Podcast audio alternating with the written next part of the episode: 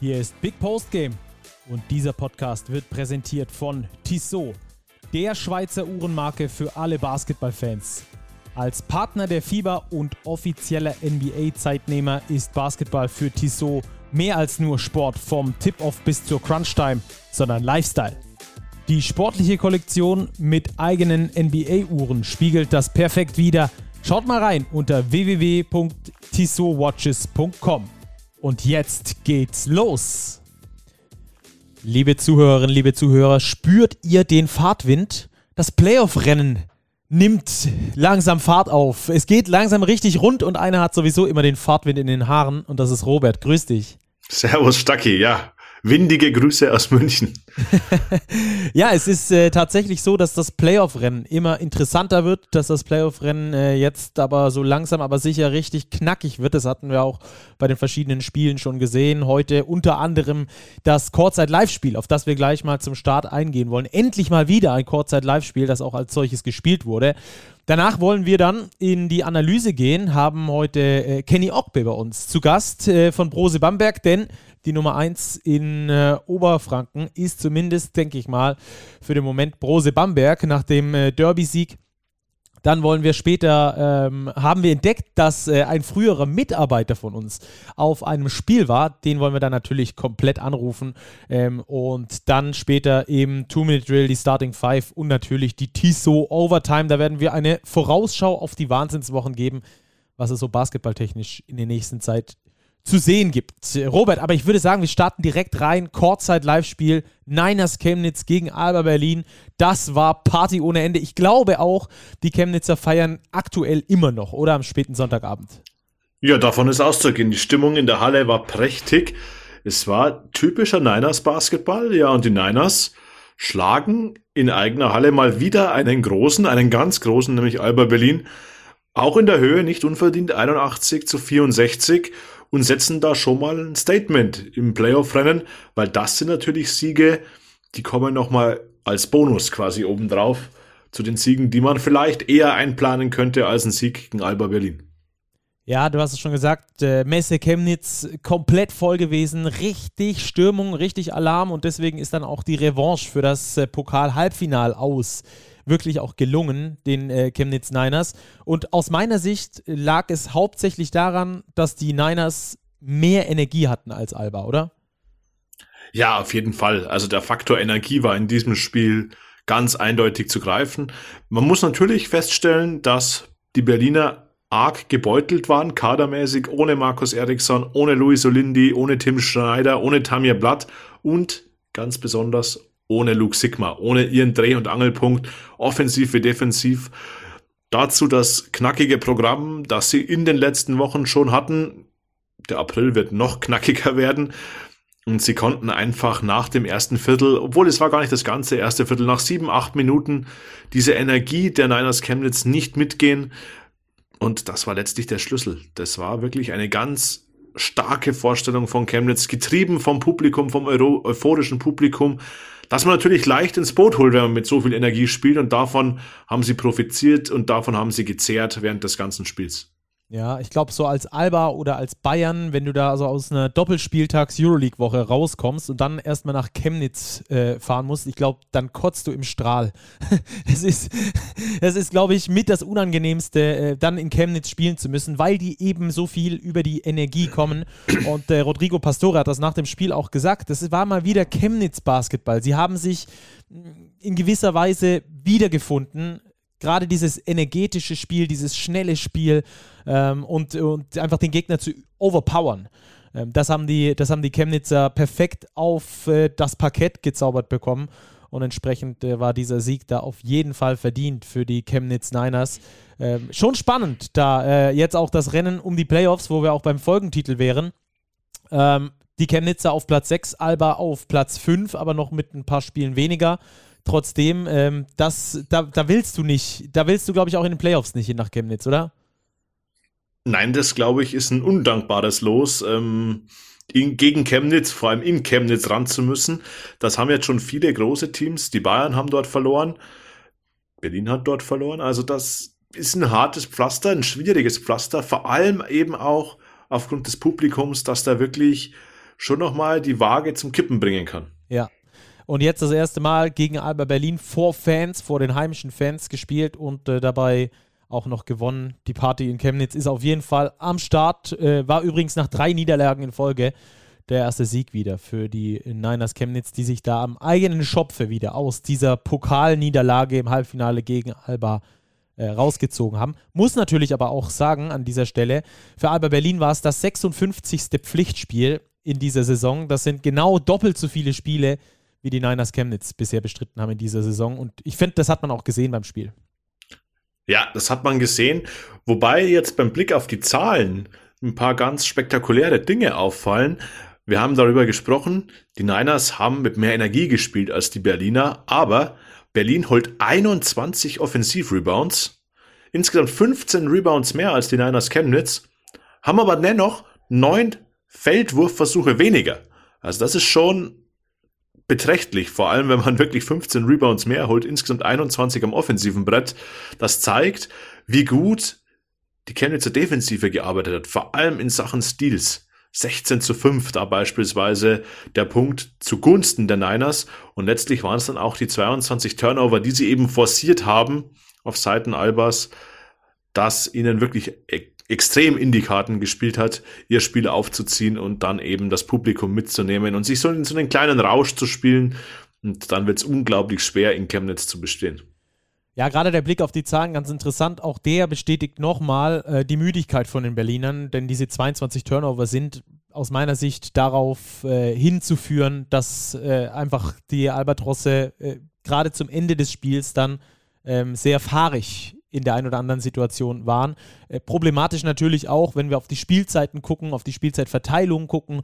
Äh, die Berliner genau die Guards, die sie eigentlich in Europa brauchen, auch die mussten richtig Minuten gehen gegen Chemnitz und äh, das ist so ein bisschen die Teufelsspirale oder die, der Teufelskreis, diese Negativspirale. Wenn du eh schon wichtige Leute hast, die ausfallen, dann müssen die anderen Wichtigen noch mehr Verantwortung übernehmen, noch mehr Minuten gehen und äh, am Schluss dann ja trotzdem die Niederlage einstecken. Es war äh, bitter für die, für die Albatrosse. Wie gesagt, in Chemnitz möchtest du nicht spielen nach so einer Woche. Ähm, entsprechend ist das jetzt äh, zu den Niners Chemnitz gekippt. Interessantes Spiel, hat Spaß gemacht. Vor allem diese Stimmung für alle Basketballliebhaber war natürlich absolute Spitzenklasse. So, Kurzzeit live äh, machen wir einen Haken dran, oder Robert? Ja, ich würde schon sagen. Gehen wir rüber zum Oberfranken-Derby. Das ist yes. ja auch ein Spiel mit ganz viel Feuer. Basti Doret hat es angekündigt. Geilster Matchday der Saison. Rose Bamberg zu Gast bei Medi Bayreuth. Ja, das ist natürlich immer eine, eine richtig geile Sache, vor allem wenn du am Schluss als Sieger dastehst, wie Brose Bamberg, die ja zuletzt schon das ein oder andere Problem hatten, jetzt aber mit diesem Start-Zielsieg ähm, da einen kleinen Schritt in Richtung Playoff-Rennen gemacht haben, oder? Ja, es war ein kleiner Schritt, es war ein sehr, sehr wichtiger Schritt. Die Bamberger dürfen sich eigentlich überhaupt keinen Ausrutscher mehr erlauben, wenn das noch was werden soll mit den Playoffs. Aber sie profitieren jetzt natürlich davon, dass die sich als Team langsam finden, so langsam, Patrick Heckmann fällt ja noch aus, über den ganzen Kader verfügen, während bei den direkten Konkurrenten das Verletzungspech zuschlägt. Kreilsheim, TJ Shorts, Göttingen heute, Kammer Baldwin verletzt vom Parkett. Das kann schon noch einen Ausschlag geben, wobei Bamberg natürlich aktuell eher nur Außenseiterchancen hat im Rennen um die ersten acht Plätze. Ja, Wahnsinn, dass wir das eigentlich äh, so sagen müssen. Aber ähm, wir wollen jetzt mal mit Kenny Ogbe telefonieren, der von den äh, Bambergern äh, ja, mit der Niederlage äh, nach Hause, äh, mit, mit einem Sieg, sorry, mit einem Sieg nach Hause gefahren ist, zurück nach Bamberg, diese kurze Strecke. Ähm, eine coole Sache und deswegen wollen wir jetzt mal mit ihm sprechen und einfach mal fragen, wer denn gerade in Oberfranken die Hosen anhat, denn äh, die Bamberger haben mit diesem Sieg auch die Bayreuther überholt in der Tabelle, beziehungsweise stehen jetzt vor ihnen. Ähm, und äh, da wollen wir jetzt einfach mal durchklingen bei Kenny Ogbe und mal fragen, ob er sich auch als Nummer 1 in Oberfranken fühlt.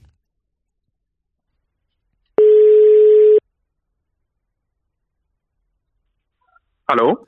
Hallo, Florian und Robert hier von Big Post Game. Grüß dich, Kenny. Servus. Servus. Servus, Kenny. Grüß dich. Kenny, wer ist, die, wer ist die Nummer 1 in Oberfranken? Ja, das sind wir, denke ich. ja, nach dem Sieg auf jeden Fall. Ähm, ist so ein Derby was, was komplett anderes? Ähm, ja, schon. Also das bedeutet ja schon nochmal mehr. Also auch wenn man jetzt oder auch als Spieler, der aus Deutschland kommt und weiß und die Geschichte kennt und weiß, wie viel das den Leuten hier bedeutet, äh, ist das schon nochmal, äh, da schmeckt, ist der Sieg nochmal schon ein bisschen besser. Ja, Basti Doret hat es ja auch gepostet vor dem Spiel. Ah, Game Day, der geilste Game Day der Saison. Auch die Halle wieder richtig voll gewesen. Ich glaube, das war so ein bisschen Revival wie zu guten alten Zeiten, oder? Ja, es hat sich schon sehr gut angefühlt, als wir dann in die Halle gelaufen sind und man gesehen hat, dass halt voll war und ähm, ja, es war echt cool. Also es war richtig coole Atmosphäre auch und äh, dann natürlich noch besser, dass wir am Ende gewonnen haben mit unseren Fans. Ja. Äh, ich habe mal mit Chris Sengfelder gesprochen und der hat gesagt, er ist zu Bamberg gekommen, weil es in Bamberg eigentlich eine Playoff-Pflicht gibt. Ähm, das ist so die Erwartung an die Mannschaft. Äh, jetzt war das doch ein Must-Win im Kampf um die Playoffs, oder? Äh, ja, auf jeden Fall. Ich meine, wir sind ja sind in einer schwierigen Situation gerade eben, aber ähm, ja, wie der Chris auch gesagt hat, wenn man in Bamberg spielt, dann sind die Erwartungen halt schon in die Playoffs zu kommen und äh, da müssen wir halt jetzt, als jedes, jedes Spiel ist, ist, ist ein Endspiel für uns. Ähm, und deswegen war es auch richtig wichtig, da gestern auch den Sieg zu holen. Mhm. Ihr habt in der Tabelle dennoch aktuell drei Siege Rückstand auf die Plätze sieben und acht. Was macht dich optimistisch, dass es am Ende doch noch klappt mit dem Einzug in die Playoffs? Ähm, naja, ich meine, es ist jetzt, jedes Spiel zählt. Wir versuchen, versuchen trotzdem von Spiel zu Spiel zu denken ähm, uns auf jedes Spiel zu konzentrieren und da das zu gewinnen und dann hoffentlich am Ende äh, dann auch in die Playoffs einzuziehen. Ähm, ich glaube, dass wir schon in den letzten Wochen äh, Schritte nach vorne gemacht haben ähm, und immer besser zusammen als Team spielen und verteidigen vor allem. Ähm, und deswegen, ja, glaube ich, also müssen wir weiter positiv bleiben und einfach auf jedes Spiel schauen und dann am Ende klappt es dann vielleicht. Ja. Wo würdest du sagen, habt ihr aktuell in dieser Saison die, die größten Probleme? Ähm, oder, oder ja, vielleicht einfach mal so äh, ganz offen gefragt? Ähm, ja, ich glaube schon in der Verteidigung. Also ich glaube, das ist uns schon manchmal oder in Spielen schon schwer gefallen, unsere Gegner vor uns zu halten. Ähm, aber ja, also ich glaube, also gestern war auch gestern war ein Spiel, wo wir gezeigt haben, dass wir gut verteidigen können, dass wir vor unseren Leuten äh, bleiben können. Ähm, aber in, in, ein paar Spielen ähm, in den letzten Wochen war das schon unser größtes Problem. Ja, auch die, die Konstanz ist ja auch ähm, schwierig. Ihr habt jetzt gewonnen, aber davor drei Niederlagen jeweils relativ hoch. Ähm, ist ist äh, die Konstanz äh, auch was, was aktuell bei euch so ein bisschen Problem ist? Und wenn ja, weshalb? Ähm, ja, auf jeden Fall. Ich meine, diese, die, als wir da die, diese Niederlagenserie haben, das war natürlich einfach, war einfach frustrierend. Ähm, da gab es dann, ähm, ich glaube, immer Situationen im Spiel, wo es dann, weiß nicht, es war so ein Scheidungsweg so. Da geht es dann entweder geht's geht's weiter und man kämpft nochmal und äh, gewinnt das Spiel und, und irgendwie haben wir das da immer verloren. In, da gab es dann immer einen Moment, wir haben dann das Spiel verloren.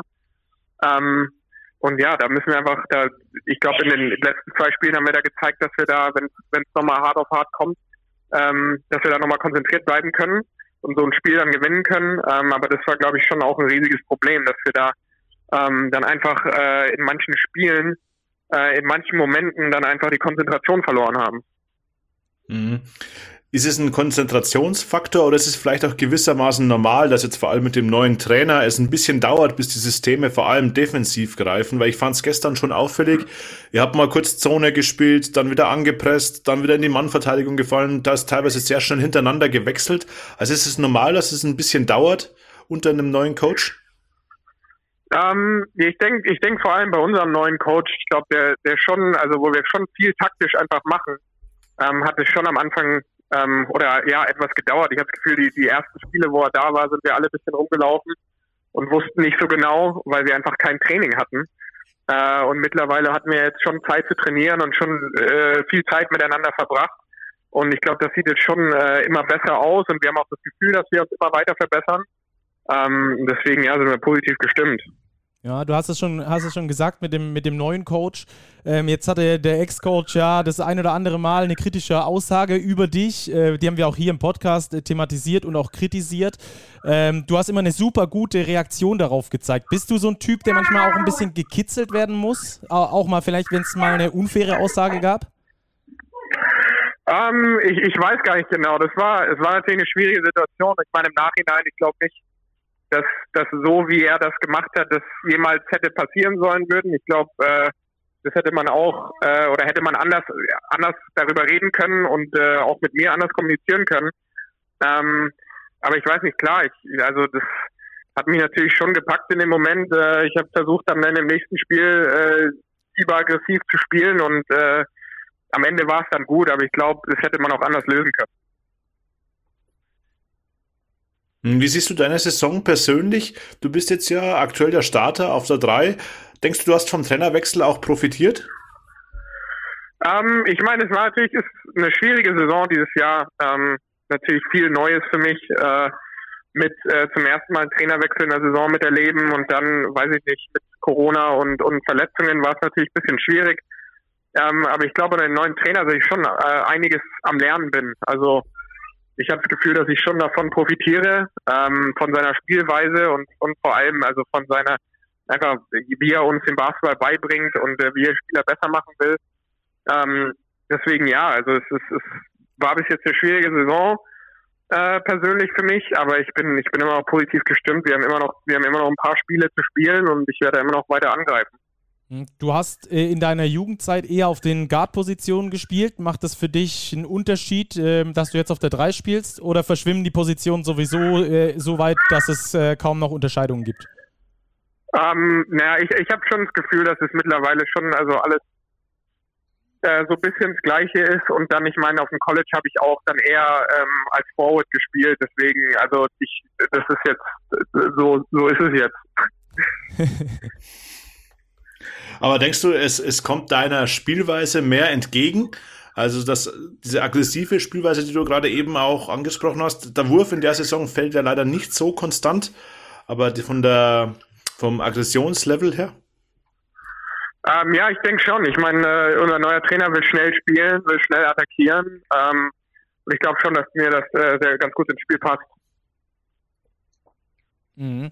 Ähm, dein Vertrag läuft im Sommer aus und äh, es gibt ja auch noch sowas wie eine Europameisterschaft, die da bald äh, ansteht. Erstmal Thema Nationalmannschaft. Ähm, wie, wie groß ist da dein Fokus drauf und äh, wie groß rechnest du dir die Chancen aus, da auch im September dabei zu sein? Ähm, ja, ich meine, es war natürlich bitter jetzt, dass ich in diesen letzten beiden äh, Fenstern da nicht dabei sein konnte. Ähm, aber ich meine, ich, ich werde diesen Sommer da bereit stehen und werde äh, schauen, was passiert und äh, ob da irgendwas kommt und dann bin ich bereit und, und werde da hingehen und versuchen alles zu geben und äh, am Ende schauen wir mal, äh, ob es reicht. Mhm. Du hast jetzt ja eine Saison hinter dir, letztlich ohne europäischen Wettbewerb. Wie wichtig ist es für dich persönlich, auf internationalem Parkett unterwegs zu sein? Jetzt mal ganz unabhängig von der Nationalmannschaft, auch auf Clubebene? Äh, naja, das ist, das ist schon was, was mir natürlich wichtig ist. Ähm, das war jetzt die erste Saison ohne, also nicht europäisch zu spielen.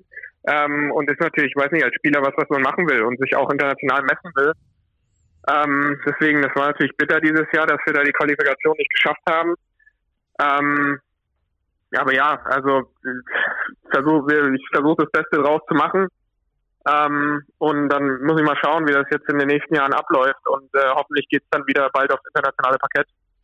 Hast du noch äh, irgendwie so, so einen Traum, den man so, keine Ahnung, als 17-, 18-Jähriger lebt? NBA, Euroleague, soll es noch da für dich irgendwo hingehen? Oder bist du da Realist und sagst so, ähm, ich bin hier in der Basketball Champions League jetzt das ein oder andere Mal unterwegs gewesen, das ist genau mein Level? Ähm, naja, ich glaube, da ist schon noch in mir was drin, was einfach, was schon noch mal auf so auf dieses Euroleague-Level kommen will und da schon noch mal spielen will. Ähm, das wird mich, glaube ich, so schnell noch nicht loslassen. Ähm, aber ja, ich meine, ich, ich gehe da, ich gehe in jede Saison rein und versuche mich zu verbessern und dann schaue ich mal, was passiert. Aber ich glaube schon, dass es also im Hinterkopf schon immer noch da ist, ja. Ist das aktuell auch ein Thema in der Mannschaft, die Qualifikation für den europäischen Wettbewerb? Weil, wenn man nicht in die Playoffs käme, wäre natürlich das auch ein Punkt, der vielleicht fraglich ist für die kommende Spielzeit. Ähm, also so wird das noch nicht wirklich bei uns diskutiert, aber ich glaube, dass es schon natürlich im Hinterkopf ist äh, ähm, von uns, dass wir da einfach, ja, weil wir natürlich, wir wollen international spielen und wissen genau, was wir da jetzt machen müssen, aber wir wissen auch, wie wir da hinkommen. Und das ist indem wir uns auf jedes Spiel konzentrieren jetzt und versuchen, in die Playoffs zu kommen. Mhm. Ist es auch für dich ausschlaggebend, ob du vielleicht im nächsten Jahr dann noch in Bamberg spielst oder nicht, ob ihr dann euch qualifiziert habt für dieses internationale Geschäft? Ähm, das war, ich weiß ich nicht genau. Ich meine, ich, ich, ich bin hier unfassbar gerne. Ähm, und ich, ich weiß nicht, ich habe auch, ich habe ein Vertrauen in den neuen Coach und in die Leute, die dahinter sind. Und äh, wenn wir da einen guten Plan haben, ähm, auch wenn es nicht passieren sollte für nächste Saison und wir dann einen guten Plan haben, da bald wieder hinzukommen, dann bin ich da immer noch bereit für. Hm. Ich glaube, das ist eh der Punkt, der Bamberg in den letzten drei, vier Jahren ein bisschen abhanden gekommen ist.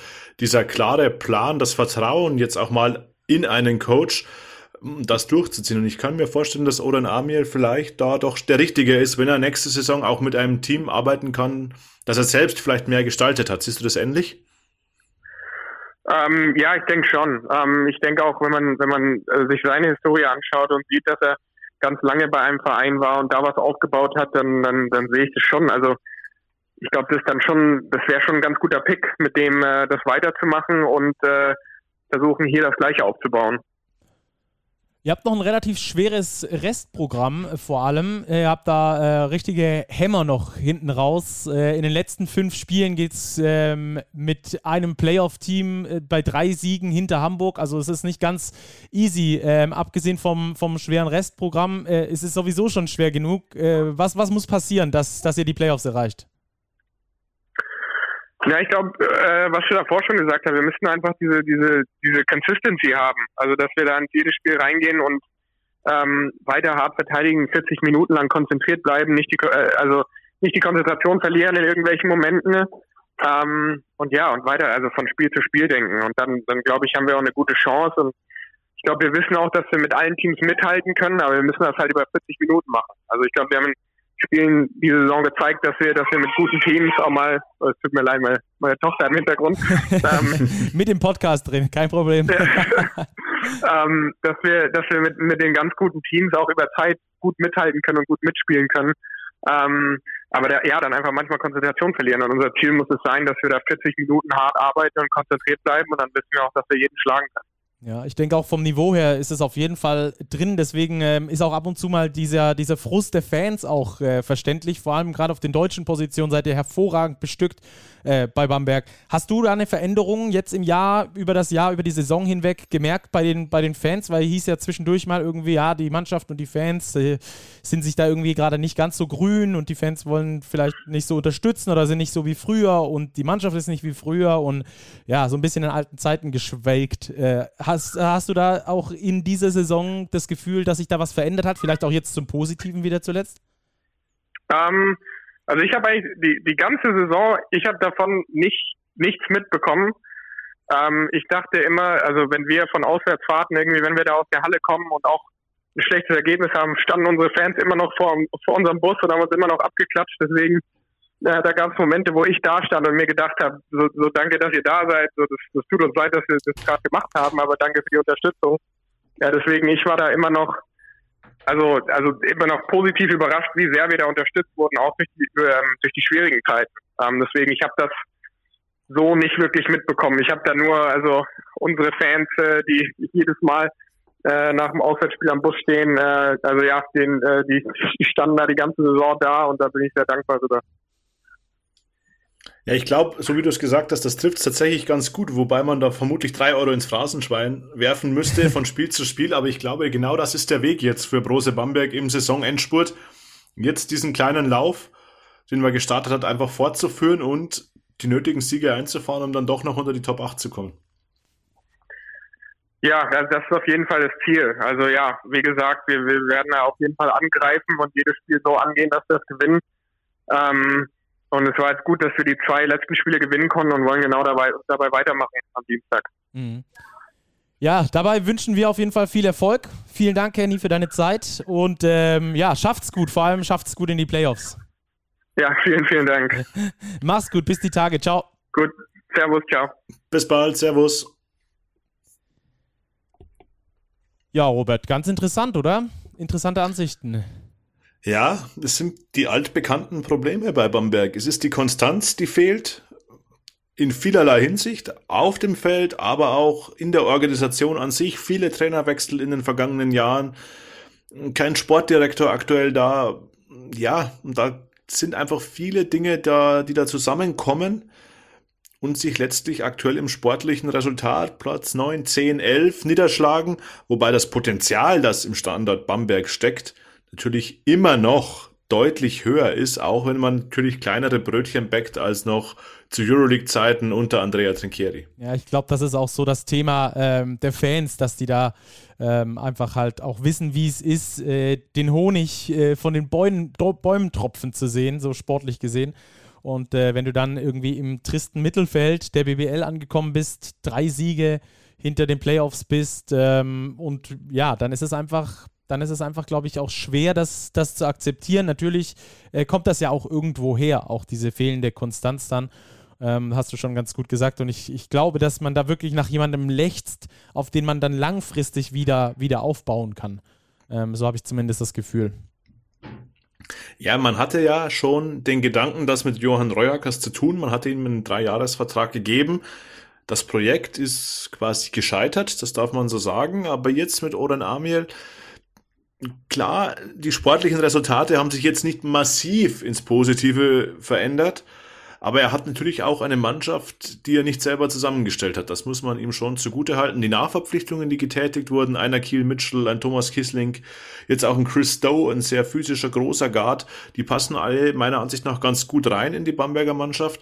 Daher fände ich es wirklich wichtig für den Standort Bamberg, da jetzt die Konstanz zu nehmen, darauf zu setzen und egal wie diese Saison jetzt noch zu Ende geht, ob es die Playoffs werden oder nicht, ähm, mit Oren Amir in die neue Saison zu gehen, das Team neu aufzubauen und dann neu anzugreifen. Mhm.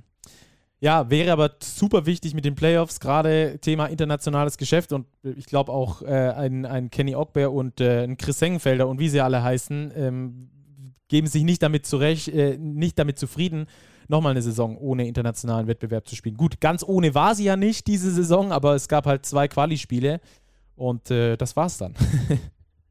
das war's leider. Ja, und Bamberg gehört aufs internationale Parkett, keine Frage. Ja. Gut, dann machen wir doch mal ein neues Thema auf und gehen rüber zu einer Mannschaft, die einen neuen Trainer hat. Äh, die Fraport Skyliners haben gespielt gegen Ratio vom Ulm. Knapp verloren, aber Robert, äh, du hast es entdeckt, dass unser früherer Chefredakteur beim Spiel war. Ja, Marcel Friedrich hat fleißig gepostet, Insta-Story beim Debüt von Luca Dal Monte bei den Fraport Skyliners. Und ja, ich glaube, den rufen wir einfach mal an, ja, Stacki, oder? Mal Vielleicht. Durch. Machen wir der wollte, ich glaube, er wollte schon immer mal dabei sein bei unserem auch. Podcast. Ich glaube auch. Und den gab es ja zu seiner Zeit noch nicht. Eben, der wurde erst danach, eben. dann äh, frisch danach ins Leben gerufen. Und äh, ja, eigentlich sind ja Überraschungsanrufe immer bei den Kollegen ähm, die Spezialität. Jetzt versuchen wir das auch mal. Rufen wir ihn einfach mal an.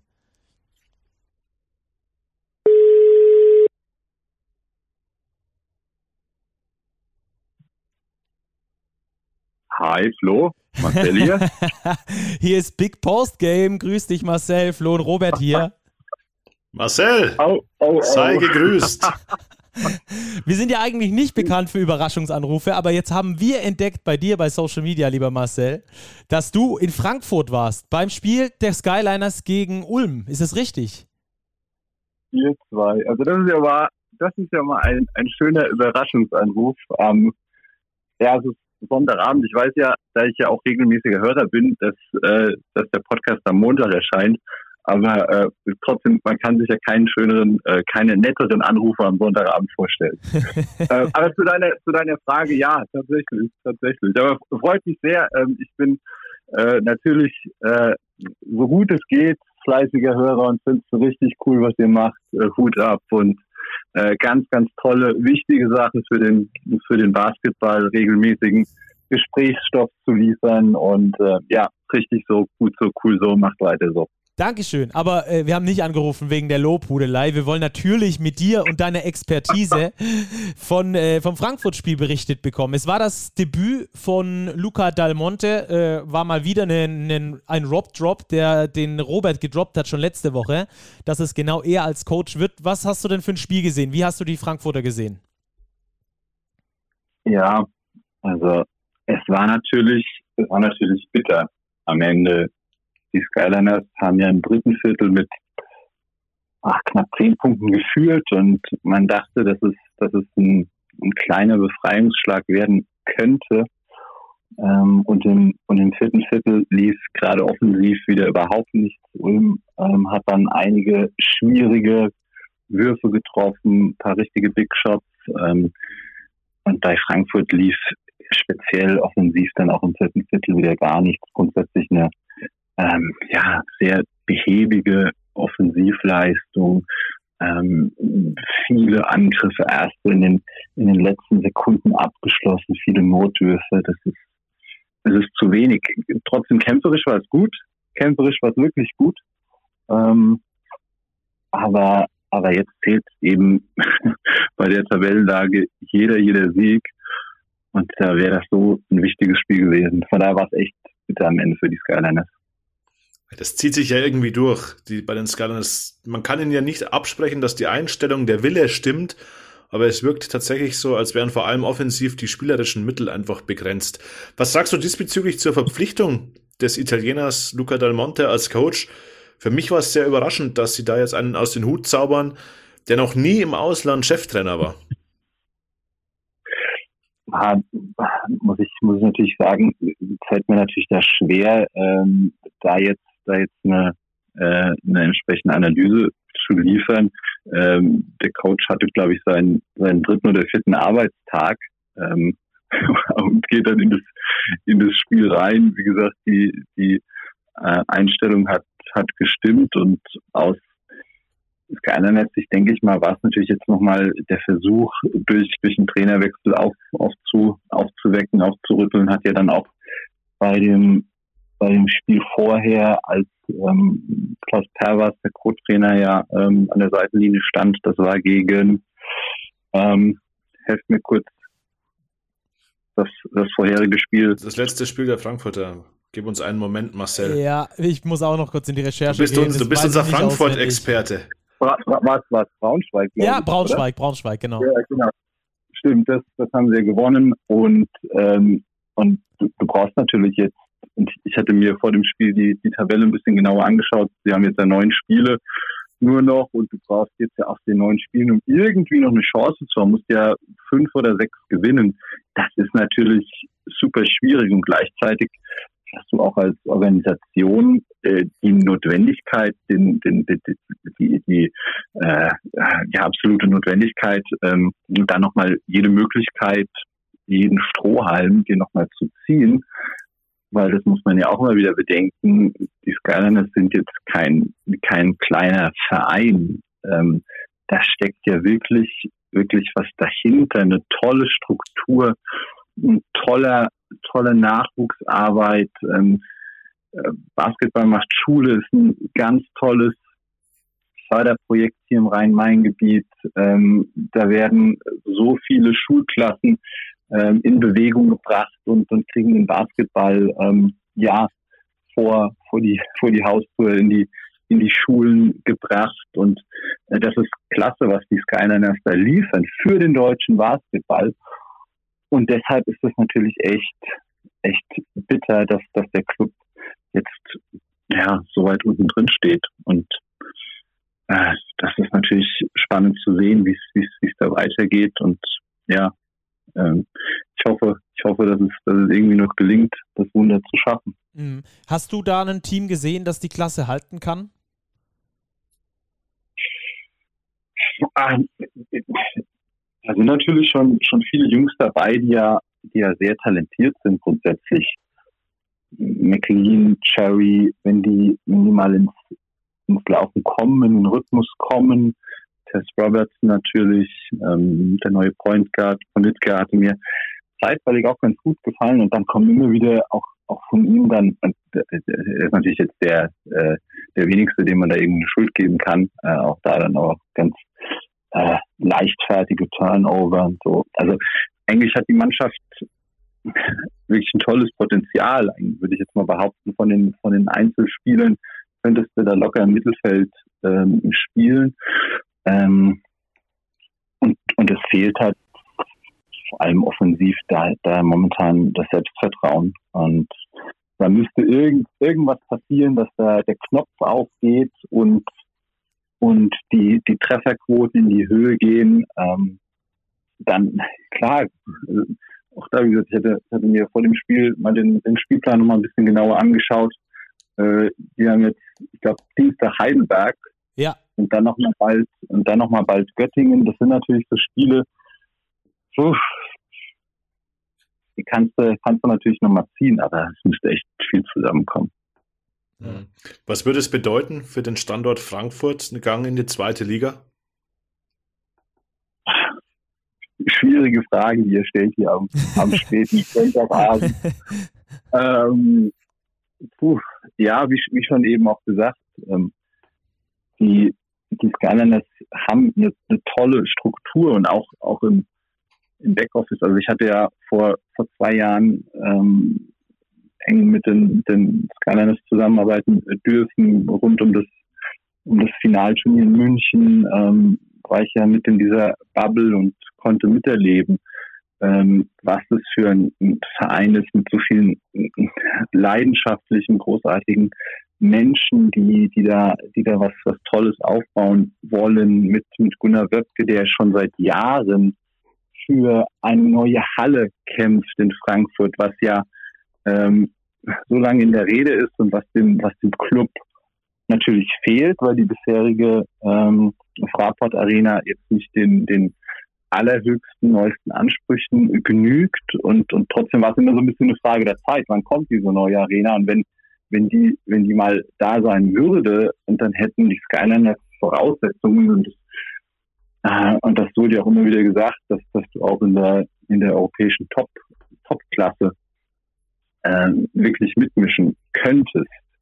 Ähm, auch für die Euroleague ist, ist natürlich so ein Standort, wäre so ein Standort wie Frankfurt im Herzen von Europa äh, so dermaßen von Interesse. Deshalb ist es, ist es gerade deshalb regelrechtes Drama, dass der, dass der Club jetzt so weit unten steht. Zwar es hat so ein bisschen, ja, so ein schleichender Prozess so die letzten Jahre und ähm, ja, ähm, also wirklich, wirklich auch äh, für die, für die Liga nicht gut, weil Standorte wie Frankfurt ähm, ja, sehr, sehr wichtig sind. Es gibt so viele andere tolle Standorte und ich versuche, so, soweit es mir noch irgendwie möglich ist, den Basketball natürlich sehr, sehr eng zu verfolgen und ich habe riesen Respekt, was in, in, in Chemnitz passiert. Phänomenal. Ich glaube, die Chemnitz hat heute Abend in, äh, gegen, gegen Alba gewonnen. Absoluter, absoluter Wahnsinn. Großen Respekt vor Rodrigo Pastore und dem ganzen Team. Oder auch Kreisheim, auch wenn es natürlich jetzt echt ein bisschen bitter ist mit den, mit den ganzen Verletzungen, Corona, Riesenrespekt, was, was Martin Romig, Sebastian Klein da machen. Tolle, tolle Standorte. Äh, auch Riesenrespekt so MBC, das ist auch so ein, so ein Standort, auch wenn, wenn ein Club vergleichsweise geringe Möglichkeiten hat und so viel da aus diesen Möglichkeiten rausholt, dann ist der MBC Riesenrespekt vor, vor Martin Geisler. Also tolle, viele tolle Standorte. Ähm, und gleichzeitig so ein, so ein Standort, so eine Metropole wie Frankfurt wäre halt wichtig für die Liga dauerhaft auch im, im oberen, in der oberen äh, Tabellenhälfte zu haben und eben halt auch auf dem europäischen Parkett. Von daher bleibt, bleibt irgendwie die Hoffnung, aber mit Blick jetzt auf die Tabelle sieht für diese Saison nicht wirklich gut aus. Ja, mhm. überhaupt für Teams aus Hessen sieht es nicht richtig gut aus. Könnte ja sein, dass die Gießener da auch noch direkt mit runtergehen. Und auch der Blick auf die Zahlen macht ja tatsächlich nicht wirklich so richtig viel Hoffnung für die Frankfurter. Einen Sieg aus den letzten zehn Spielen, das ist die schlechteste Serie aller Mannschaften aktuell. Nur zwei Heimsiege. Also nicht mal, dass man irgendwie sagt, man hat dann daheim äh, irgendwie eine Wand hinter sich, wo man sich drauf verlassen kann oder so. 2-12 äh, zu Hause die Bilanz von Frankfurt. Das ist natürlich absolut unterirdisch und mit Abstand auch die schlechteste Bilanz zu Hause. Äh, also verwöhnt er auch nicht die eigenen Fans, um die da äh, vielleicht ein bisschen bei Laune zu halten. Also da aktuell sportlich sehr viel im Argen. Ja, ich glaube, ja. bei Frankfurt kommt auch dazu, Marcel, du hast auch viel vom europäischen Parkett, vom europäischen Wettbewerb gesprochen ein bisschen Anspruch und Realität sind meiner Ansicht nach ein bisschen auseinandergeklafft im letzten Jahr in Frankfurt und man muss echt hoffen für die Liga, dass Frankfurt drin bleibt. Ich persönlich glaube nicht mehr dran, weil ich ihnen bei dem Restprogramm, das sie haben und auch den diversen verlorenen direkten Vergleichen nicht zutraue, drei oder gar vier Spiele mehr zu gewinnen als die Konkurrenz. Es ist ja aktuell auch so, dass die Konkurrenz unten im Keller nicht schläft. Würzburg hat einen ja. Lauf. Heidelberg hat jetzt unter der Woche mal wieder ein Spiel gewonnen gegen Göttingen. Die Oldenburger haben zwar jetzt gegen Gießen verloren, sind aber auch deutlich am aufsteigenden Ast. Also die Konkurrenz schläft nicht und ich glaube, das wird ganz, ganz, ganz, ganz schwer für die Skyliners in der Saison. Wie war denn, wie war denn die, ja, sorry. Frage an, Frage an euch, ähm, um, um mal den Spieß rumzudrehen. Ansonsten bin ich ja selbst so gewohnt, ähm, Fragen zu stellen als, als Interviewer. in einer anderen, anderen Position zu sein des Spieß. Von daher muss ich jetzt mal kurz den, den Spieß rumdrehen. Wie sieht das denn aus eurer Sicht mit Braunschweig aus? Äh, ich habe hab jetzt die Braunschweiger Spiele nicht so wirklich äh, im Blick gehabt, nicht, nicht so wirklich live gesehen, aber äh, tabellarisch haben, haben sie doch jetzt, glaube ich, die letzten Partien relativ äh, wenig erfolgreich gestaltet. Ist das noch ein Kandidat, der gefährdet sein könnte? Ja, ja durchaus. Auf jeden Die haben Fall. die letzten fünf Spiele jetzt verloren. Es geht dann weiter mit einem Heimspiel gegen Göttingen. Dann geht es gegen Oldenburg und Kreilsheim. Und vor allem jetzt auch der verletzungsbedingte Ausfall von David Krämer, glaube ich, ist nicht zu verachten, nachdem ja Robin Amaze schon raus ist mit seiner Knieverletzung für die ganze Saison, wenn jetzt David Krämer auch noch als zweiter deutscher Leistungsträger wegbricht, spricht der Trend nicht unbedingt für Braunschweig. Die neun Siege haben genauso übrigens wie der MBC, den hast du auch angesprochen. Der MBC, die letzten Wochen zwar auch verbessert, aber der hat ein knüppelhartes Restprogramm. Die spielen jetzt gegen Ludwigsburg, Ulm, Kreilsheim, Alba, Bayern, Chemnitz. Das sind die nächsten Gegner des MBC da ist man auch schnell wieder im Keller unten mit drin. Ja, ich glaube, es wird halt darauf ankommen, ob es Frankfurt oder Gießen noch schafft, nochmal drei Spiele zu gewinnen hinten raus. Äh, das wird sehr, sehr interessant zu sehen sein. Ob, wenn das gelingt, dann kann ich mir vorstellen, dass es nochmal richtig spannend wird, auch für Braunschweig. Äh, wenn das nicht gelingt, dann, äh, äh, dann ist es sowieso äh, die Suppe schon gegessen. Aber Braunschweig, die machen mir auch so ein bisschen Sorgen, gerade äh, durch den Ausfall jetzt von Krämer. Auch Tuki Brown war gegen Ludwigsburg nicht mit dabei. Äh, Amaze, wenn du halt dann deine drei, drei der besten Spieler ausfallen, dann wird es halt für so, einen, so für so einen dünnen Kader dann halt auch irgendwann richtig schwierig. Ja, ja also Äh, letzte Frage noch an dich. Wie hast du denn ähm, in der Halle, du warst ja quasi unsere Augen, unsere Ohren, wie hast du die Stimmung in Frankfurt äh, mitgenommen, die, die es da so gab nach dieser Niederlage? Also äh, ich freue mich über die Formulierung, wenn du sagst, äh, unsere Augen, unsere Ohren, das ist, das ist sehr, sehr schön zu hören, äh, dass, dass ich äh, noch, noch zur MIG-Familie gehöre. Selbstverständlich, da kommst du nicht mehr raus. ich fühle mich auch weiterhin und es ist äh, einfach immer wieder klasse zu sehen. Ich kann mich auch, muss ich noch äh, kurz, kurz dann den Schwank dann noch erzählen. Ich kann mich ja noch erinnern, äh, so an die Anfangszeit des, des Podcasts, beziehungsweise an die, an die Gründungs-, Vorgründungszeit, als, als äh, du dann um die Ecke gekommen bist, Flo, ähm, und, und gesagt hast, ach, ich habe jetzt wirklich Bock, wir müssen jetzt mal einen Podcast machen und, und komm, lass uns probieren. Und mit dieser Überzeugung, mit dieser Begeisterung, mit der du an, an die Sache rangegangen bist, äh, und jetzt sind es schon so viele Folgen, klasse. Und ich kann mich auch erinnern noch, das, äh, sorry, dass ich jetzt so ausführlich werde, ähm, als, als unser lieber Kollege Jens Leutnecker mir äh, deinen Lebenslauf weitergeleitet hat, Flo, und gesagt hat, boah, der, der, der von Stark gesagt, das ist ein guter Mann, guck dir den mal an und treff dich mal mit dem, der ist super. Und, äh, dann haben wir uns, in, ich glaube, in Ludwigsburg dann ja, äh, genau. äh, getroffen, äh, da direkt neben dem Bahnhof und haben Kaffee getrunken und äh, ja, direkt ein super Eindruck. Und so ist es schön zu sehen, dass, dass Leute wie, wie du, wie Robert, ganz genauso, äh, riesen Respekt vor Roberts, Roberts äh, Performance immer wieder äh, bei der Berichterstattung über die Bayern, aber auch viele andere junge Leute wie Rupert Fabik, wie Daniel George, ja, so viel, so viel ähm, Energie entstanden und das macht mir weiterhin ganz viel Spaß, das zu verfolgen. Ich weiß, ich habe komplett abgelenkt von äh, deiner Ursprungsfrage, aber das war mir schon immer wichtig zu sagen. Dankeschön.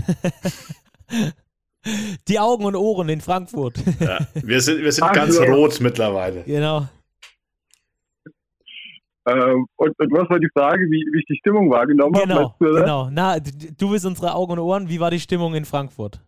Nach der Niederlage. Um, ähm. wie hast du das wahrgenommen dort in der Halle? Nach der Niederlage, also ich glaube, die, die Fans sind schon, schon ziemlich gefasst gewesen, weil, wie du, wie du schon gesagt hast, viel Erfolgserlebnisse gab es diese Saison gar nicht zu feiern. Von daher äh, war es durchaus sehr sicherlich. Ich habe auch als das zweite Spiel jetzt die Saison gesehen gegen Ludwigsburg in der Halle und jetzt ähm, es war tendenziell, glaube ich, aber eher so, wie ich dann auch in Gesprächen so gehört habe, schon noch eines der, der, der besseren Spiele in der Hinsicht, dass du bis zum Ende halt die Chance hattest äh, zu gewinnen. Von daher, ja, die Spieler standen danach im Kreis und, und, und war natürlich total betrübt, klar.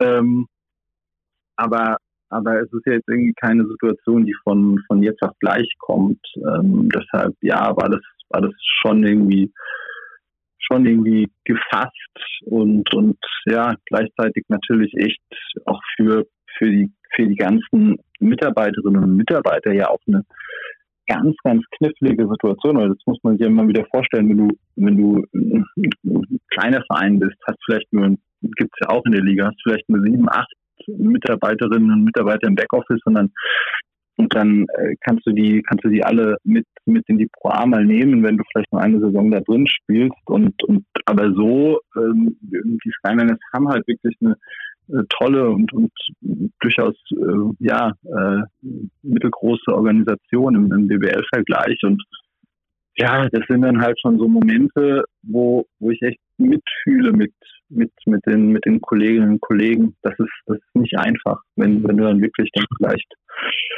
ja, überlegen musst, wie es dann halt in der nächsten Saison weitergeht. Naja, dann drücken wir auf jeden Fall mal die Daumen äh, nach Frankfurt, dass es da vielleicht doch noch das kleine, das kleine Wunder gibt. Äh, es muss, glaube ich, bald ein Wunder her. Dir auf jeden Fall vielen Dank, Marcel. Danke für dein Lob natürlich ähm, und danke für deine Zeit, dass wir dich hier so äh, überraschend am Sonntagabend stören durften. Jetzt hätte ich aber trotzdem noch eine Frage. Und ja. zwar, äh, Thema, ich, ich sprenge die Uhrzeit, sorry, tut das mir leid. nichts. Äh, Thema Wildcards, vielleicht wisst ihr da auch ein bisschen mehr. Das ist ja auch immer so ein Thema, was, was ja dann auch in den letzten Jahren immer wieder aufpoppte. Es ist zwar traurig, wenn man sich da irgendwie äh, aus, aus Frankfurter Gießener Sicht irgendwie einen Strohhalm äh, basteln muss, aber wie, wie ist denn die Lage in der Pro A? Ich glaube, Rostock marschiert da ja gut vorne weg und ich glaube, da hinten dran ist es ja eher enger. Gibt es da schon irgendwelche Infos, Hinweise? ähm, wer da aufsteigen wollen würde oder könnte es vielleicht noch dann auch eine, eine Wildcard-Chance geben, ist aber vielleicht jetzt auch ein bisschen früh noch zu sagen. Ja, wäre vielleicht mal was äh, für, eine, für, eine Sonders, für eine Sonderfolge. ich kann es also dir denk, tatsächlich nicht sagen. Ich denke, dass Rostock und Jena, die aktuell vorne stehen in der Pro A, schon, schon Interesse hätten an einem Aufstieg, aber. Auch in Tübingen kann ich mir vorstellen, dass da durchaus Interesse ist, zurückzukehren in die Bundesliga. Die müssen äh, alle erst einmal ins Finale kommen. Genau, genau, genau. Wird da auch spannend. Also Pro A müssen wir, müssen wir durchaus mal eine Sonderfolge ähm, behandeln und wie das dann mit der Wildcard aussieht, das muss man dann natürlich zu einem späteren Zeitpunkt im Jahr äh, schauen. Klar ist, dass die Gießener theoretisch noch äh, die Wildcard ja für dieses Jahr äh, schon gelöst haben. Also ich glaube, die wird es auf keinen Fall dann treffen, dass sie sich da nochmal mit einkaufen könnten. Sollten sie runtergehen. Stimmt. Also da, da ist, glaube ich, wirklich dann Probleme grande äh, bei Gießen. Ich kann mir nicht vorstellen, dass die das zweite Jahr in Folge eine Wildcard bekommen. Vor allem, weil sie ja die zweite Marge dann quasi nicht bezahlen müssen, nach meinen Informationen. Ähm, die, das wurde jetzt über, über Corona aufgesplittet, ähm, dass man das quasi in zwei Jahren bezahlt und wenn man das zweite Jahr nicht in der BBL spielt, weil man absteigt, dann muss man, glaube ich, diese zweite Marge nicht bezahlen. Also es ist jetzt ein bisschen gefährliches Halbwissen, aber äh, ich dachte, dass es so ist. Ja, gut. Klingt flüssig. Dann, Marcel, herzlichen Dank nochmal für deine Zeit. Und äh, dann hören wir uns ganz bald wieder. Hat mich, hat mich sehr gefreut. Macht bitte weiter so. Ähm, das macht Freude, was ihr, was ihr so treibt und ähm, macht riesengroßen Spaß, das weiter zu verfolgen. Danke, wir geben Gas. Vielen Dank, Marcel, und lass dein Handy an, Sonntagabends. Genau. Machen wir so. Hat mich gefreut, Jungs. Bis, Bis dann. Bald. Ciao. Bis bald. Ciao. Ciao. Einfach ein super Typ. Robert, äh, jetzt ja, haben wir uns da ein bisschen verquatscht, ne? ja, aber es gibt so viele Themen, die aufpoppen, Stacki. Das ist. Ja, weil ja, wirklich, die, die man, Liga gibt so viel her. Ja, ja. Wenn man mit, äh, mit äh, interessanten Menschen über interessante Dinge spricht, dann ergibt sich immer was, was Gutes. Das stimmt, ja. Ja, das Thema Wildcard, ich denke, wenn es eine geben würde, wäre Frankfurt sicher interessiert. Aber das ist natürlich auch in der Pro A, da sieht man auch die gute Entwicklung, die sich da eben in den letzten Jahren abspielt. Da gibt's eben durchaus jetzt Teams, die nach oben wollen. Rostock, Jena, Tübingen. Dann hat man so Traditionsstandorte, Leverkusen, Trier, Hagen. Also das, die Eisbären Bremerhaven, die sind zwar aktuell nicht auf Playoff-Kurs, aber es ist noch relativ eng. Also das sind ganz viel Fechter, nur Zwölfter aktuell. Die Adland Dragons spielen in der Pro A. Also da ist viel Tradition in der Liga und die Liga entwickelt sich auch gut weiter und es streben eben Teams nach oben, was dem Wettbewerb natürlich nur gut tut. Auf jeden Fall. Vor allem, wenn sie sich so gut etablieren wie beispielsweise die MLP Academics Heidelberg, die ja als einzige Mannschaft in der vergangenen Saison aufgestiegen sind und äh, in diesem Jahr in der BBL richtig gut mithalten. Neun Siege, drei Siege damit vor Gießen und vor Frankfurt. Zu denen werden wir später in der Overtime nochmal äh, kurz kommen, denn die können sich fast aller Abstiegssorgen in der nächsten Woche entledigen. Aber ich würde sagen, Robert, lass Marie erstmal rübergehen zum Two-Minute-Drill. Ähm, da haben wir vor der Sendung verpasst, uns den aufzuteilen. Auch eine gute Sache. Ähm, macht aber nichts, glaube ich, oder? Wir, wir starten einfach trotzdem durch. Ja, ich glaube, wir können flexibel reagieren. Ich würde mal anfangen Cherry mit MBC. Picking. Ja, mach Cherry mal. Picking, der ja, MBC gegen Bonn. ja, ein ganz spektakuläres Spiel. Bonn gewinnt erwartungsgemäß 90 zu 85 beim MBC, allerdings nach einem äußerst kuriosen Spielverlauf. Die Bonner legen eine erste Halbzeit aufs Parkett. Vielleicht war es sogar die beste der ganzen Saison, machten 66 Punkte in Halbzeit 1, 38 Punkte in einem zweiten Viertel, liegen in Führung mit 66 zu 38 und müssen am Ende noch zittern. Sie erzielen in der zweiten Halbzeit tatsächlich nur noch 24 Punkte, lassen 47 zu. Der MBC kommt noch mal ran auf fünf Zähler schafft es aber dann doch nicht mehr ganz, den Spieß umzudrehen. Aber das war eine ganz ambivalente Leistung der Telekom Baskets Bonn. Ich glaube, die wissen selber gar nicht, was da in der Halbzeit passiert ist. Am Ende war es Jeremy Morgan mit 25 Zählern, der noch mitentscheidend war, dass es am Schluss doch für den Sieg und für den weiterhin Erhalt der Tabellenspitze gelangt hat. Auf Seiten des MBC war Topscorer Jamal Morris mal wieder mit 19 Zählern vor AJ English mit 14 Punkten und erwähnenswert, John Bryant hat zwar nur drei Punkte erzielt, aber er ist aufgestiegen in den Club der 5000er. 5000 Punkte in seiner BBL-Karriere. Ein richtiger Meilenstein für John Bryant. Ja, über den MBC haben wir schon gerade eben mit Marcel kurz gesprochen. Ganz, ganz knackiges Programm in den nächsten Wochen. Viele schwere Partien. Auch sie haben aktuell neun Siege zu Buche stehen. Auch dort wird man aufpassen müssen, noch nicht, dass man nicht nochmal unten reinrutscht.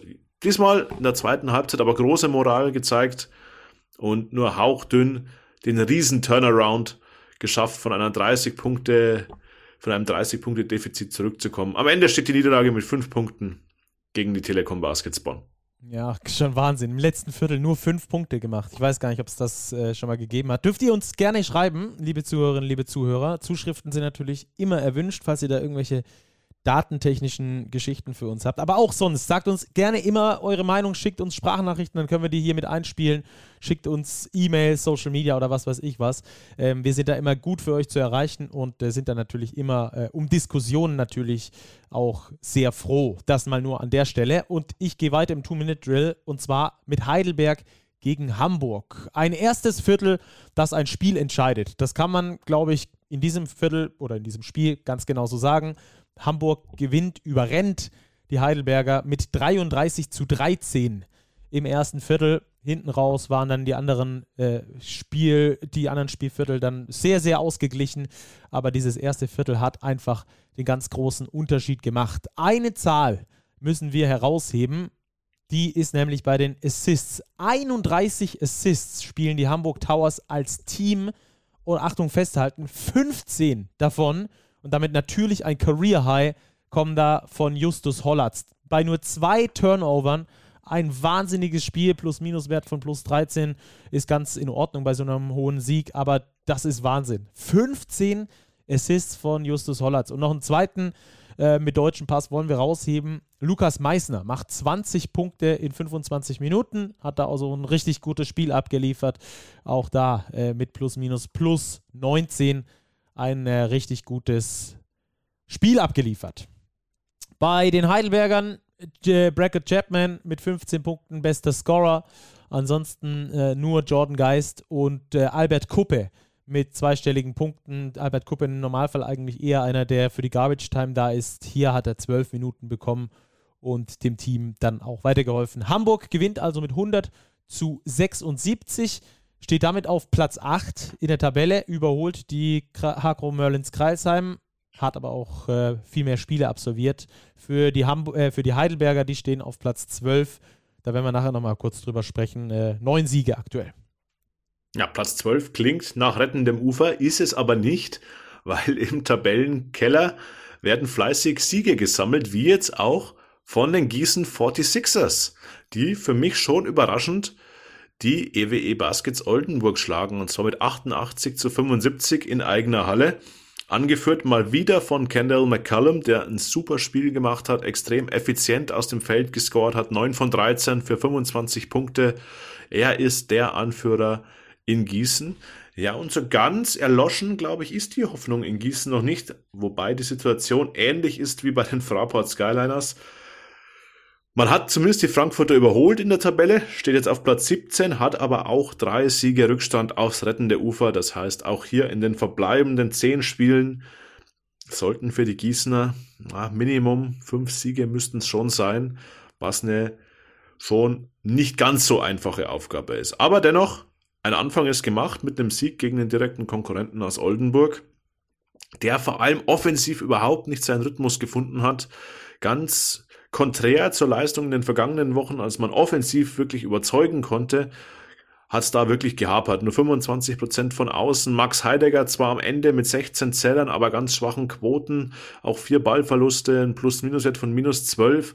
Auf ihn haben sich die Gießener fokussiert, ihn ein bisschen aus dem Spiel zu nehmen und das ist ihnen gut gelungen und das war einer der Schlüssel zum Sieg der noch ein Fünkchen Hoffnung lässt für den Klassenerhalt bei den Gießen 46ers. 88 zu 75 Sieg gegen die EW Baskets Oldenburg.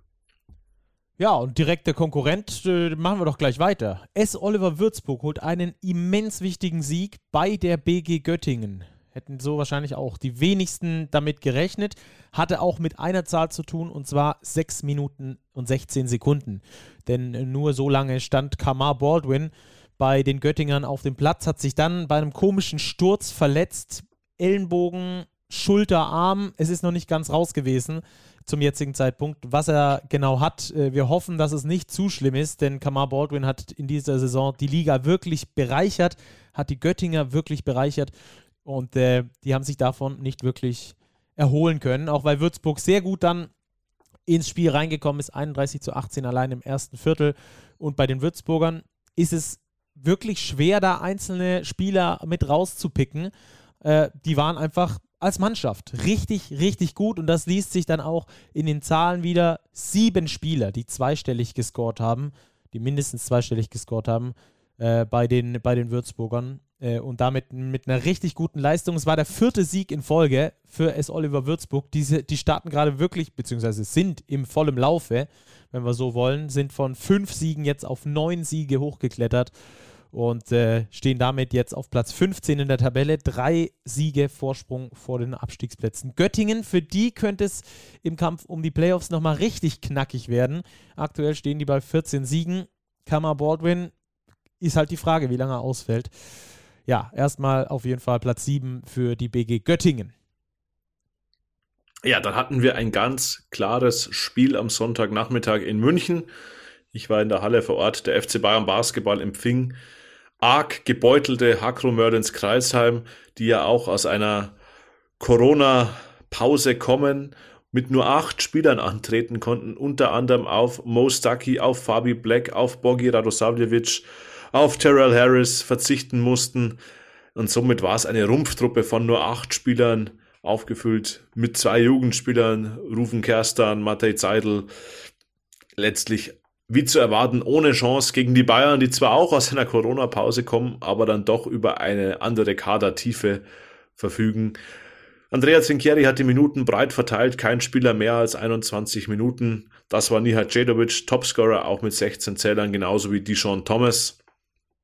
Die Kreilsheimer haben es aber wirklich für ihre Verhältnisse, die sie zur Verfügung hatten, gut gemacht. Sie haben sich nur neun Ballverluste erlaubt und haben das Spiel so gestaltet. Sebastian Gleim hat es gesagt. Naja, immerhin hat sich keiner verletzt. Ja, ich glaube, das war das Wichtigste aus Kreilsheimer Sicht. Bester Mann bei den Hakro Merlins, Jon Axel Gudmundsson mit 25 Punkten und Jaron Lewis, die beiden etabliertesten Kräfte, nennen wir sie mal so, gemeinsam mit Elias Lassisi haben da noch die Fahnen hochgehalten. Ich glaube, die Merlins haben sich in München in dieser Konstellation nichts ausgerechnet. Für sie geht es jetzt darum, den Kader langsam wieder aufzufüllen, vielleicht auch mit der Nachverpflichtung, die jetzt kommen wird. Sebastian Gleim hat es bestätigt, das ist was in Planung. Auch der Name, den wir schon genannt haben, Cafe aus der Ukraine, der wird's werden und damit eben ins Rennen um die Playoff-Plätze einzusteigen. Für die Bayern war es ein wichtiger Sieg, vor einem Auftakt in wirkliche Wahnsinnswochen. Wir sprechen in der Overtime nochmal darüber. Sie sind jetzt wieder, was die Niederlagen angeht, Tabellenspitze gemeinsam mit Alba Berlin. Das Bild ist ja aufgrund der unterschiedlichen Anzahl an Spielen etwas Verzerrt. Letztlich das Endergebnis bin ich noch schuldig. 93 zu 64 für die Bayern. War mal wieder ein Rob-Drop am Start bei dir. Laufen halt die Drähte heiß. Was soll er machen? da glühen die Leitungen. Genau, wenn man so gut vernetzt ist, dann ist das manchmal so. Äh, letztes Spiel, das wir noch besprechen: Ludwigsburg gegen Braunschweig. 90 zu 72 heißt es da am Schluss für die MHP-Riesen. Relativ ungefährdeter Sieg, sowohl in Viertel 2 also wo sie mit 18 zu 8 gewonnen haben, als auch im letzten Viertel mit 28 zu 15. Äh, da wurde deutlich, dass die Ludwigsburger einfach eine Etage höher sind aktuell als die Basketball-Löwen Braunschweig, die ohne David Krämer angetreten sind, ohne Tuki Brown angetreten sind.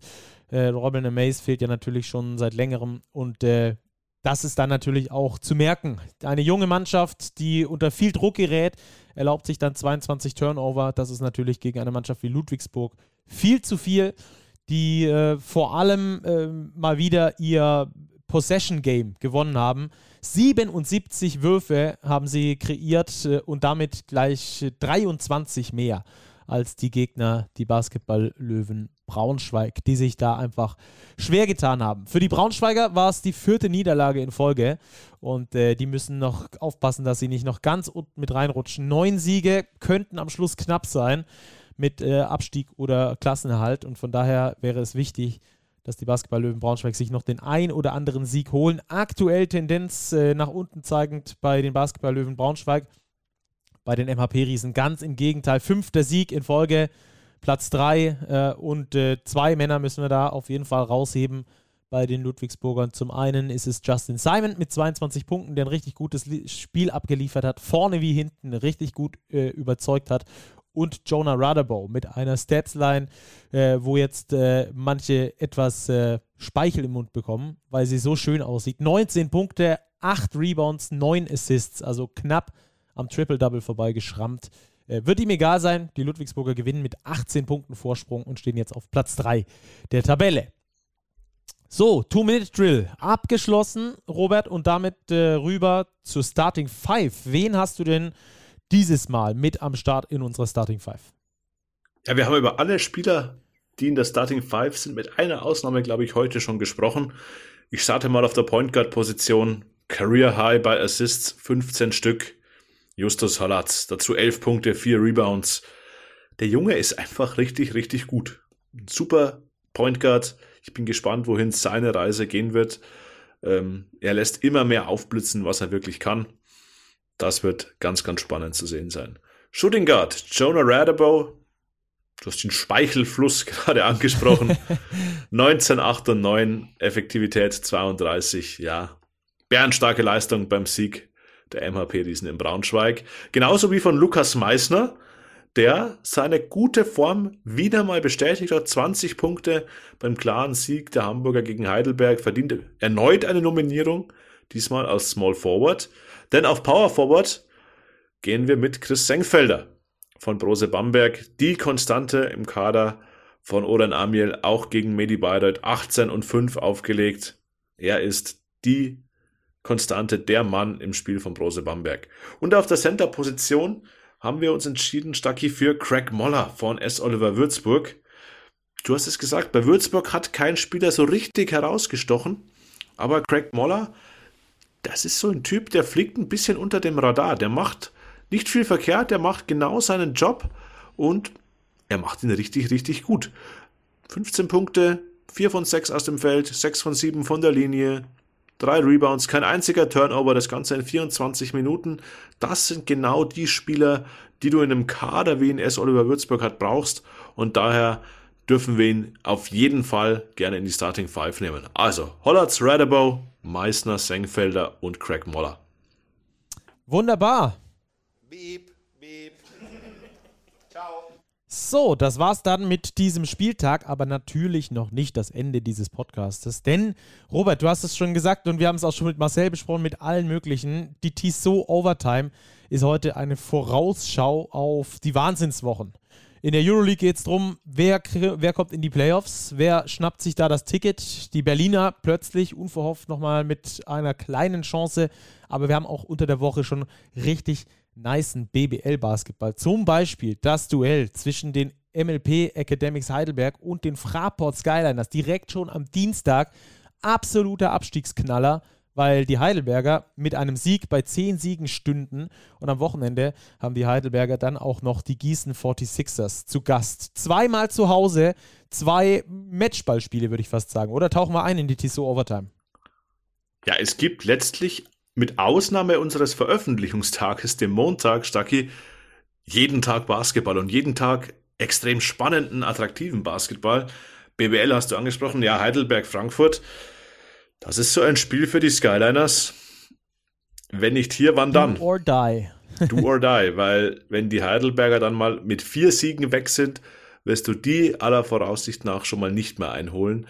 Also das ist ein ganz, ganz dickes Brett, das da beide Teams vor der Brust haben, weil die Heidelberger eben können den Schritt machen, ganz groß ins rettende Ufer oder in Richtung rettendes Ufer.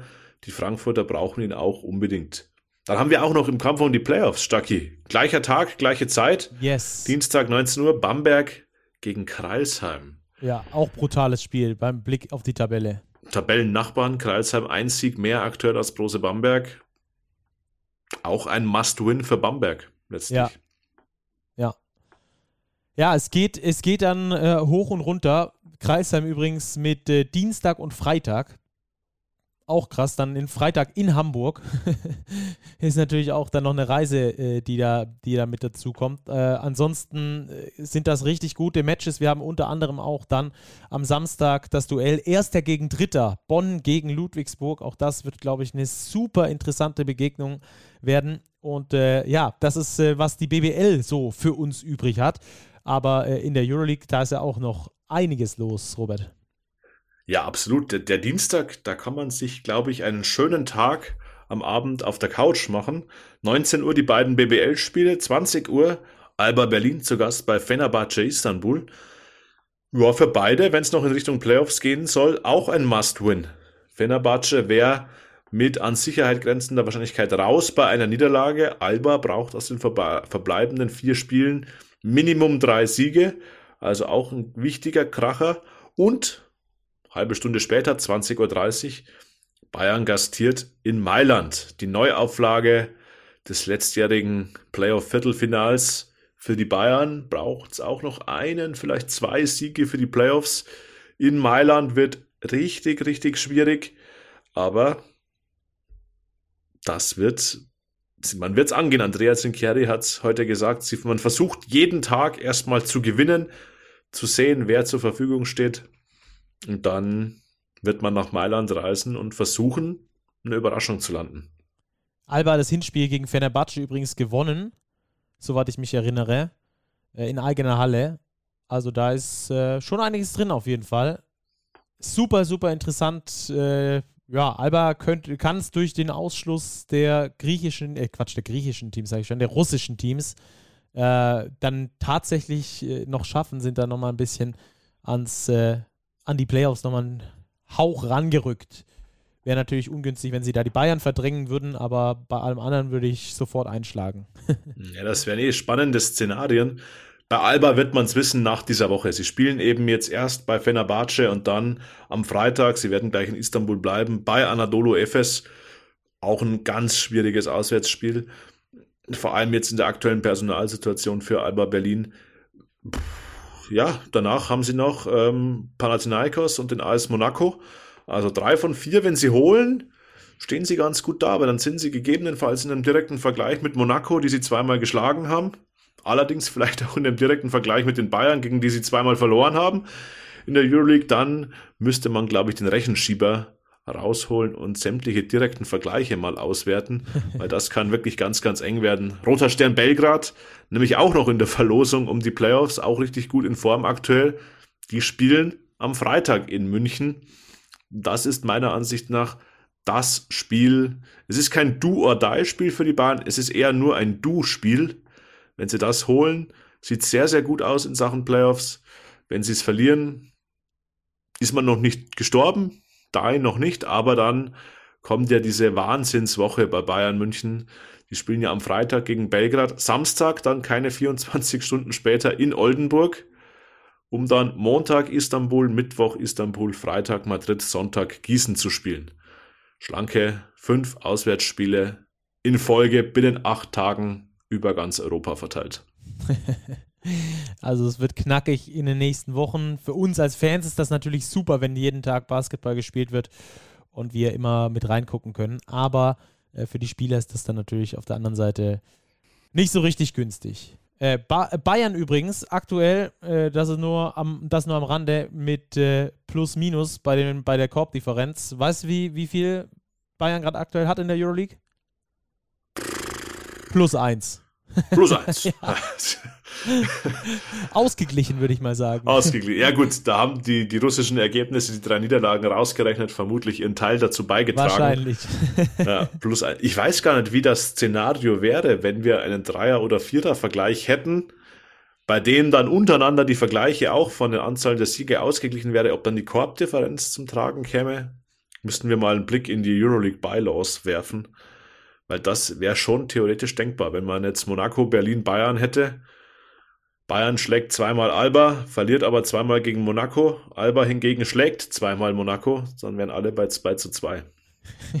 aber ich glaube, wir spekulieren zu viel stark. Ich nächsten Sonntag, wenn die Euroleague-Woche durch ist mit ihren diversen Spielen, sind wir deutlich schlauer. Ja, auf jeden Fall. Und äh, ich weiß, niemand mag Klugscheißer, aber es heißt die AS Monaco.